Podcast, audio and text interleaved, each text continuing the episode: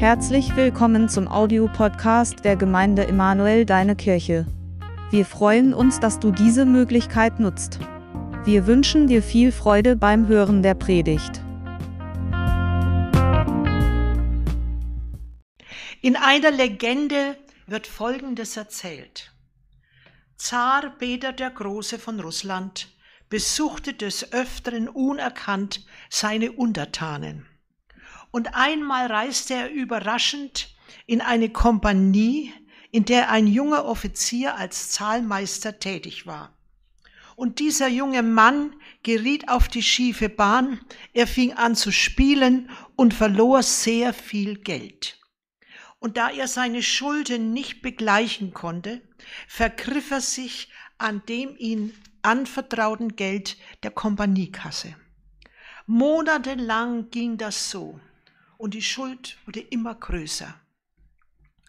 Überraschend trifft ihn die Nachricht, dass des nächsten Tages ein kaiserlicher Hofbeamte anreisen würde, um seine Buchführung und den Kassenbestand zu prüfen. Er denkt, jetzt ist alles aus. Das ist mein Ende. Er überprüft selbst nochmals seine Einträge, rechnet und rechnet stundenlang, bis er nicht mehr kann. Eine riesige Summe fehlt und er fasst den Entschluss, sich noch in dieser Nacht in der Schreibstube zu erschießen. Er legt die geladene Pistole neben sich auf den Schreibtisch, grübelt weiter über seine Not und darüber schläft er ein. Und gerade in dieser Nacht kommt Peter der Große als Wachoffizier verkleidet in diese Kaserne, gelangt so auch in das Zimmer des jungen Offiziers. Er sieht den Geldschrank geöffnet, die Rechnungen daliegen, den schlafenden jungen Mann, die Pistole auf dem Tisch und erkennt bald die Situation. Und zuerst will er ihn wecken und verhaften lassen. Doch dann überkommt ihm Mitleid. Sein Blick fällt auf ein Papier, auf welchen der junge Offizier geschrieben hat, eine große Schuld. Wer kann sie bezahlen? Der Zar nimmt den Federhalter in seine Hand und schreibt nur ein einziges Wort unten auf das Blatt. Er verlässt leise die Schreibstufe und schließt die Tür. Später erwacht der Mann, ist erschrocken, greift nach der Pistole und sieht das Papier vor sich und das ein Wort, das nicht dort stand, bevor er eingeschlafen war. Es war der Name Peter. Er lässt die Pistole fallen, reibt sich die Augen und murmelt vor sich hin, wie ist das möglich?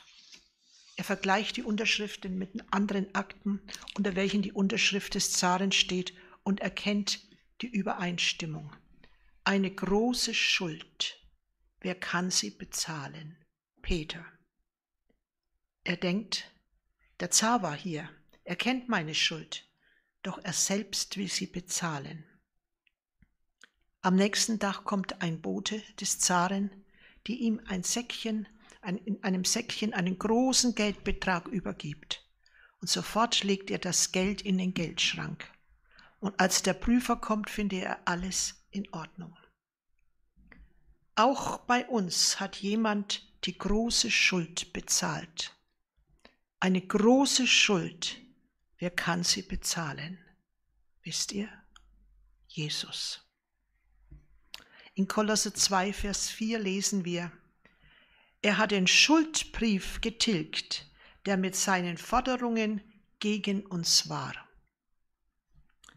Was ist denn ein Schuldbrief? Mit dieser Forderung haftet der Schuldner mit seinem gesamten persönlichen Vermögen, mit allem, was man ist und was man hat, haftet man im vollen Umfang. Und was ist Sünde? Ja, die Schuld. Sünde ist Schuld.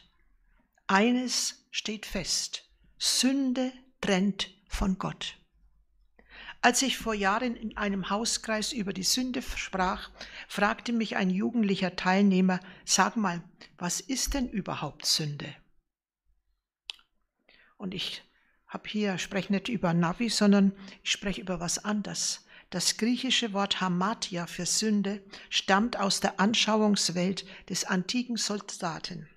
Wir müssen uns hier einen Bogenschützen des Altertums vorstellen, der versucht, mit seinem Pfeil eine Zielscheibe genau in die Mitte bei der Zahl 12 zu treffen. Und durch falsches Zielen oder durch äußere Einflüsse, durch ungünstige Luftströmungen oder starken Wind verfehlt er aber das sein anvisiertes Ziel und trifft die Scheibe nur bei der Zahl 3. Und die Strecke, zieht zwischen dem beabsichtigten Ziel in der Mitte der Scheibe und dem tatsächlich erreichten Ziel in Ring 3 liegt, nannte man Hamartie, wie schon der Micha sagte, Zielverfehlung. Zielverfehlung. Und damit ist klar, was die Bibel meint, wenn sie von Sünde redet. Sie meint die Zielverfehlung im menschlichen Leben. Unser Leben ist in seinem Ursprung auf Gott hin angelegt. Er ist das Ziel unseres Lebens. Aber nun werden wir durch innere und äußere Einflüsse von diesem Ziel von Gott abgedrängt und jagen anderen Ziele nach. Das ist die Grundsünde unseres Lebens, dass wir in eine falsche Richtung gehen und verkehrten Ziele nachstreben. Sünde ist also nicht zuerst ein falsches Tun, sondern eine verkehrte Lebensrichtung. Lassen wir einmal die Bibel in Römer 5, Vers 12 sprechen, so wie sie den Menschen sieht. Darum gilt, durch einen einzigen Menschen kam die Sünde in die Welt und durch die Sünde kam der Tod. So verfielen alle Menschen dem Tod, denn alle Menschen haben Schuld auf sich geladen.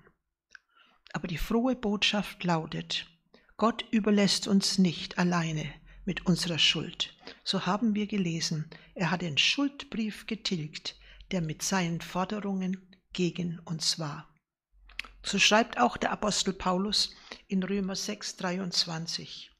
Denn der Sünde Sold ist der Tod, die Gabe Gottes aber ist das ewige Leben in Christus Jesus, unserem Herrn.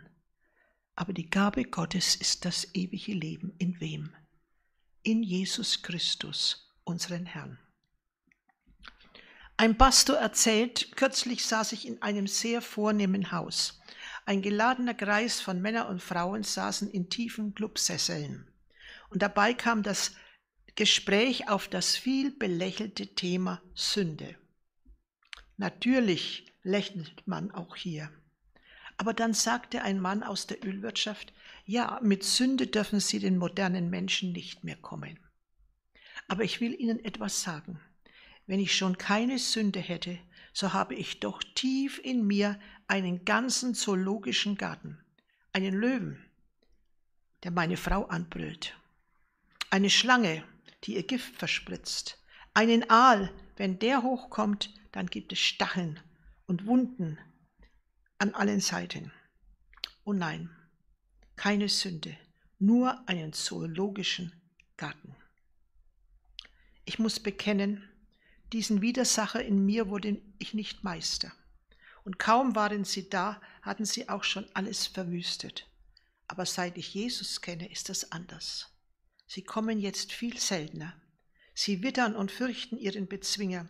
Vor ihm müssen wir sie wieder verschwinden. Und jetzt lachte keine mehr. Und welche Folgen ergeben sich aus der Sünde? In Jesaja 59, 1 bis 2 steht nach der guten Nachricht. Meint ihr, der Arm des Herrn sei zu kurz, um euch zu helfen? Oder der Herr sei taub und könne euren Hilferuf nicht hören? Nein, sondern wie eine Mauer steht eure Schuld zwischen euch und eurem Gott. Wegen eurer Vergehen hat er sich von euch abgewandt und hört euch nicht. Sünde trennt von Gott. Sie schiebt sich wie eine Mauer zwischen uns und Gott. Und es gab mal eine Zeit, da herrschte zwischen Gott und dem Menschen ungetrübte Gemeinschaft. Dann geschah etwas und die Verbindung zwischen Gott und den ersten Menschen wurde gestört. Und dieses etwas war die Sünde. Und damit erlosch der Geist, den der allmächtige Schöpfer seinen geliebten Geschöpfer, Geschöpfen eingehaucht hatte. Der geistliche Tod und der körperliche Tod traten ein. Meine Lieben, bei jedem Menschen sieht die Mauer der Sünde anders aus.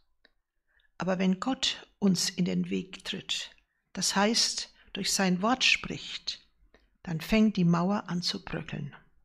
In 1. Johannes 1, Vers 9 lesen wir, Wenn wir aber unsere Schuld eingestehen, ist Gott treu und gerecht. Er vergibt uns die Schuld und reinigt uns von allem Unrecht, das wir begangen haben. Gott wünscht von uns, dass wir eines tun, nämlich unsere Schuld beim Namen nennen, dass wir vor ihm aussprechen, dass wir gelogen haben, dass wir unaufrichtig waren und so weiter. Erst dann ist er treu und gerecht und reinigt uns von unseren Sünden. Gott wünscht keine Pauschalentschuldigung, wie zum Beispiel, Herr, vergib mir meine Sünden. Nein, so geht es nicht. Neben einem deutlichen Ansprechen der Sünde fordert die Bibel uns aus, begangenes Unrecht wieder gut zu machen. In den äh, Ruhr-Nachrichten stand 1959, dass der Oberbürgermeister einer Großstadt einen Brief und ein Bäckchen aus den Vereinigten Staaten erhalten habe. Und da schrieb ein Mann, er sei am Ende des Krieges mit seiner Truppe in die Stadt gekommen. Sie hätten in einem großen Haus im Wald Quartier bezogen und dort einige Zeit gelegen. Und in diesem Haus habe er ein schönes Schachspiel gefunden. Er habe es mit seinen Kameraden benutzt und als sie weiterzogen, habe er es, wie das so im Krieg ja so üblich ist, mitgenommen und sich nichts dabei gedacht. So sei es auch mit zurück über das große Meer gegangen und er habe es als sein Eigentum angesehen. Aber er könne es nicht länger behalten. Es mache ihm Unruhe. Es sei doch gestohlen und er müsse es zurückgeben. Nun wisse er aber nicht, wie der richtige Besitzer heiße, und so sende er es denn an den Oberbürgermeister mit der herzlichen Bitte, es dem Eigentümer zurückzugeben. Fast 15 Jahre hat es gedauert vom Mitnehmen des Schachspiels bis zu seiner Rückgabe. Es war nur ein Schachspiel aber das Gewissen gab keine Ruhe. Unser Herr Jesus ist treu. Er möchte uns versöhnen mit Gott und mit den Mitmenschen. Und erlebte Sündenvergebung schenkt inneren Frieden. Die Mauer wird eingerissen. Ein Leben in Harmonie mit Gott und den Menschen beeinflusst positiv unsere Gesundheit. Schuld und Sünde bewirken auf die Dauer Krankheit. Und der Psalmist wusste davon, ein Lied zu singen. Im Psalm 32,3, da lesen wir, Doch als ich meine Schuld verschwieg, verloren meine Glieder jede Kraft. Ich stöhnte den ganzen Tag. David musste die Erfahrung machen, dass er seine Sünden nicht verschweigen darf. Denn als er seine Schuld verschwieg, erlebte er keine Befreiung, sondern seine Verfehlungen lasteten schwer auf ihn. Gott möchte unser Wohlergehen. Und zum Schluss möchte ich 1. Johannes 4, 9 bis 10 lesen. So ist Gottes Liebe bei uns sichtbar geworden. Gott sandte seinen einzigen Sohn in die Welt, damit wir durch ihn das wahre Leben bekommen.